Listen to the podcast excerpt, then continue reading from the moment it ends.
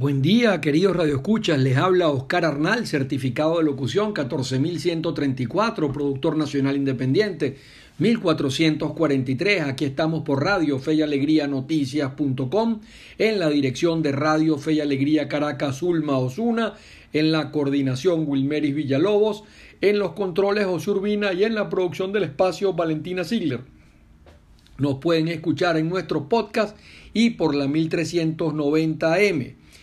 En el resumen de noticias del día de hoy tenemos que continúa eh, la guerra en Ucrania. Eh, Ucrania y Zelensky rechazan el ultimátum de Putin sobre Mariupol. Lo tildan además de delirio. Quieren resistir, siguen luchando.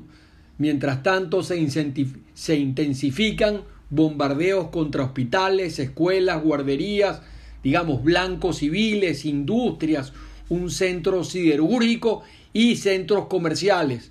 Hay cadáveres en las calles, se ven las imágenes. Igualmente están enterrando a las personas cerca de sus hogares. Rusia usa misiles hipersónicos indetectables y traslada tropas hacia Ucrania desde Siberia, desde Siria, desde eh, las zonas que ha ocupado en Georgia y evidentemente intensifica la guerra. Zelensky quiere un cara a cara con Putin para detener la invasión. En este sentido, ayer desde el Vaticano el Papa Francisco eh, pidió poner fin a esta guerra a la que calificó de repugnante y como una masacre insensata, dijo el sumo pontífice. Europa busca en el Medio Oriente sustitutos energéticos para cortar la dependencia rusa. Autoridades alemanas estuvieron en Qatar y en los Emiratos Árabes en esa dirección. Venezuela, en Venezuela se denuncian apagones más intensos en diversas zonas del país, entre ellas en el estado Meria y en el estado Zulia. Interesante aparece en estos días el ranking de la felicidad internacional elaborado por la ONU y lo encabezan los países nórdicos. Nuevamente, los países nórdicos tienen varios años en la cima como los países donde hay más felicidad. Eh, la riqueza se ha traducido en esos países en bienestar. Es una de las conclusiones. Interesante esto. El bienestar además se consigue, según lo que hemos estado, digamos, leyendo en las noticias, justamente con solidaridad, con solidaridad entre las personas, ayudas, igualmente con todo tipo de eh, reunión familiar, de amigos. Esto es fundamental en el tema de la felicidad. Los retrocesos más fuertes, según el estudio, están en tres países, o sea, la caída del ranking en el Líbano en los últimos años ha sido muy fuerte, en Afganistán, por supuesto, y en Venezuela, lamentablemente. Eh, de la América Latina, el país donde hay más felicidad es Costa Rica. Interesante esto. Igualmente aparecen bien posicionados los países europeos. Embajador ruso en Venezuela asiste a evento en sede confiscada del Nacional. Imagínense, evento eh, para discutir el tema eh, de los medios de comunicación en el mundo. Sabemos que el diario El Nacional ha sido eh, confiscado por el gobierno por una sentencia judicial que ha asignado esos bienes valorados en más de 10 millones de dólares al señor eh, Diosdado Cabello. Así anda la, justicia en Venezuela.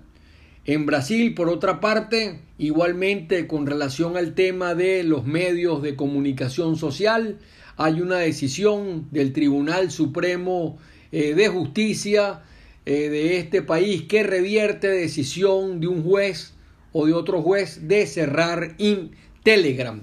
Imagínense esto. Eh, por supuesto que el Tribunal Supremo tiene la última palabra en materia de legalidad. Eh, en deportes, la venezolana Yulimar Rojas se coronó como la reina del salto triple nuevamente y obtuvo su tercer título mundial. Orgullo para los venezolanos lo que hace Yulimar eh, Rojas. impresionante su, sus saltos triples, digamos que eh, son eh, un espectáculo a nivel mundial. En este sentido, también Rafael Nadal de España eh, pasó a la final del tenis. en otros temas, un día como hoy, importante esto, la Organización de las Naciones Unidas, cuando se conmemora un 21 eh, de marzo de 1960, eh, la masacre que hubo en Sudáfrica con ocasión del, del apartheid, eh, se celebra por esta fecha el Día Internacional contra la Discriminación Racial. interesante esto porque por muchos años en esos países, digamos, donde hubo gran discriminación, no se pudo eh, no, no sé, los, afrodescendientes eh, no podían eh, sufragar, no podían votar, eran apartados en guetos, o sea, en zonas donde ellos podían vivir solamente entre ellos, no podían ir en los autobuses de blancos ni ir a comercios y, o sentarse, digamos, en, en centros comerciales. Eh, en autobuses, en, restaurantes, en fuentes de soda y con el tiempo esto se ha ido aboliendo y por eso eh, la Asamblea General de las Naciones Unidas eh, ha declarado este día donde estos trágicos sucesos ocurren como el Día contra la Discriminación Racial. Es importante el tema de la inclusión, todos somos iguales, todos somos hermanos, todos somos iguales a los hijos de Dios, simplemente que hay razas distintas, eh, hay colores de piel distintos, pero eh, todos venimos, eh, todos los seres humanos, digamos, somos Homo sapiens, venimos de la misma fuente, de la misma creación, simplemente que unos han vivido en medio de, de unos territorios y de unas culturas y otros lo han hecho de manera distinta. Pero la integración se ha venido produciendo. Hay que decir con alegría que cada vez en el mundo hay menos discriminación racial. Esa es la realidad. Eh, como señalé en el pasado, digamos, eh, que pudieran votar, digamos, en Venezuela fue con el, con el gobierno de, de, los monagas, de, eh, de José Gregorio Monagas, cuando no de José Tadeo, que fue el primero de los Monagas, sino con el segundo de los Monagas, cuando justamente se produjo eh, ya una ley que garantizaba el derecho al voto. El libertador eh, también lo había decretado de esta manera para todos aquellos eh, esclavos que se incorporaran en la lucha por la independencia en otros países como en los Estados Unidos, por ejemplo, en la época de, los 60 eh, se dieron gran, grandes avances con el presidente John F. Kennedy al frente, eh, actos civiles que firmó después una vez que asesinaron y que hubo este magnicidio a su sucesor y que firmó su sucesor. Y en este sentido recordemos la lucha eh, de Martin Luther King, realmente un mártir también en esa dirección de garantizar la igualdad racial y con ese famoso discurso I have a dream, yo tengo un sueño que todos los hijos eh, de negros, de blancos y de todas las razas puedan sentarse juntos y compartir en una mesa. La frase del día, nadie es profeta en su tierra. Interesante esto porque es una frase que está en la Biblia y que además nos recuerda, además de, de ese contexto concreto bíblico el tema del propio Jesús.